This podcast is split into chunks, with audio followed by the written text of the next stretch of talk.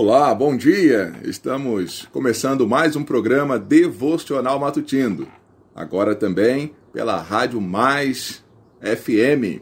Estamos felizes de poder mais uma vez estar aqui junto com você para juntos compartilharmos da Bíblia, a palavra de Deus. Estamos estudando a época da igreja, o ministério do Espírito Santo entre nós e vamos é, dar sequência então a essa temática que fala sobre o nosso tempo. É esse momento, o momento que a igreja agora é protagonista como aquela agência que aponta para o reino de Deus.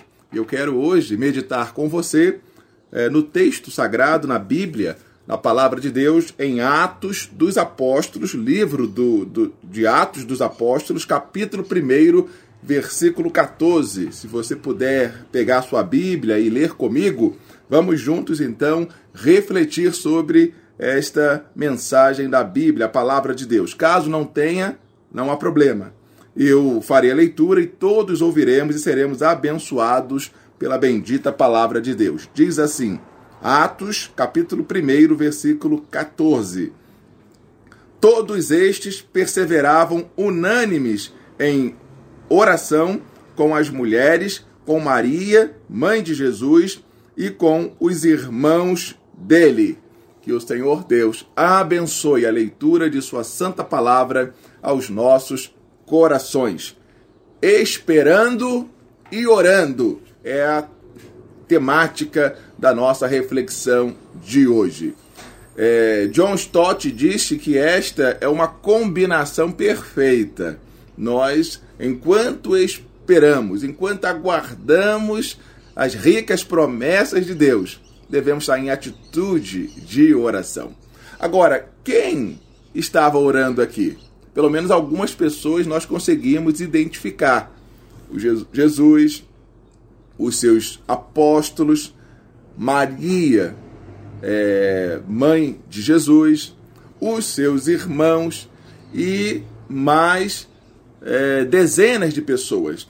O contexto aqui do capítulo 1 de Atos nos é, mostra, nos chama a atenção que haviam é, dezenas de pessoas, de discípulos, que estavam também ali orando.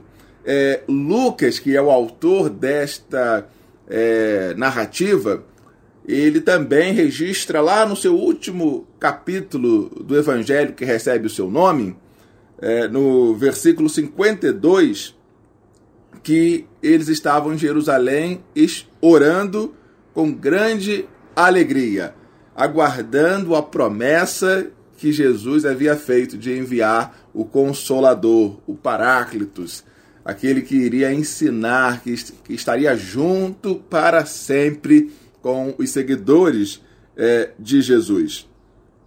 E aqui nós vemos alguns irmãos de Jesus também presentes, possivelmente Tiago, que no início manifestou certa incredulidade com relação à messianidade de Jesus, com relação a eventos que eh, se desenvolveram com a vida de Jesus. Mas agora, depois da ressurreição de Jesus, ele é cheio de fé e ele então participa também desse momento tão importante que Jesus havia instruído.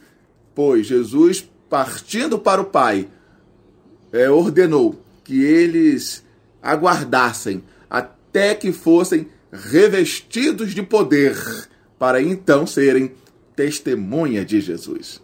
Se você quer ser uma testemunha de Jesus, você precisa desse tempo de oração. Você precisa do Espírito Santo, do poder do Espírito Santo, para que você possa então realizar essa missão de ser uma testemunha de Jesus.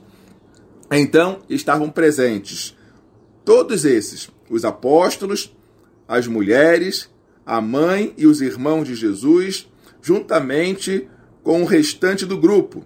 Somavam-se cerca de 120 pessoas que se reuniam sempre em oração. Eles estavam sempre juntos e perseveravam em oração.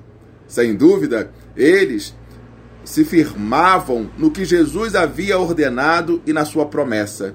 Ele havia prometido enviar o Espírito Santo, ordenando que esperassem por sua chegada para testemunhar.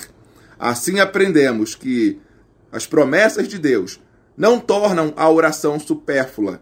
Ao contrário, as promessas de Deus nos dão segurança e confiança de que Ele ouve e responde às nossas orações. Que o Senhor Deus abençoe a meditação de Sua santa palavra aos nossos corações. Vamos orar? Eu quero lhe convidar nesse momento para orarmos juntos. É, algumas pessoas nos enviaram pedidos de oração. A Solira, ela pede que oremos pelo genro do seu genro. Ela quer que oremos é, pelo Alexandre, filho do Itamar. Vamos orar por ele, pela Ellen, sua esposa.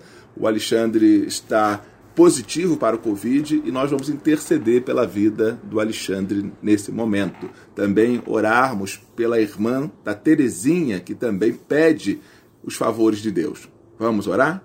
Falemos com Deus nesse momento. Pai, obrigado por este dia, obrigado pela tua palavra. A tua palavra é a verdade. Nos ensine, ó Pai, a recebermos essa verdade, a praticarmos, ó Pai, em nossas vidas, pois a Bíblia diz que bem-aventurados são aqueles que praticam, os que são abençoados são aqueles que vivenciam os teus ensinos. E os teus ensinos são maravilhosos, Senhor. Não tem falta nenhuma aqueles que te obedecem. Muito obrigado pelo que o Senhor nos falou nesta oportunidade. Abençoe agora o Alexandre com saúde. Visita aquele jovem lá no, no hospital, onde quer que ele esteja, e leve a cura. Que o Espírito Santo ministre, faça um, um milagre na vida dele, Senhor. Dê esta graça a este homem, a esta família, a esta mulher que pede. Abençoe também a Ellen, eh, dando paciência, força, fé. Abençoe a irmã da Terezinha com cura. Levanta ela daquele leito, Senhor. Tu és poderoso, tu és bondoso, Senhor. Usa de generosidade, de misericórdia para com ela, Senhor. E realiza, Senhor, esse pedido, pois nós te pedimos. No nome de Jesus. Amém. Que Deus a todos abençoe. E querendo Deus, amanhã estaremos de volta. Até o próximo encontro. Tchau.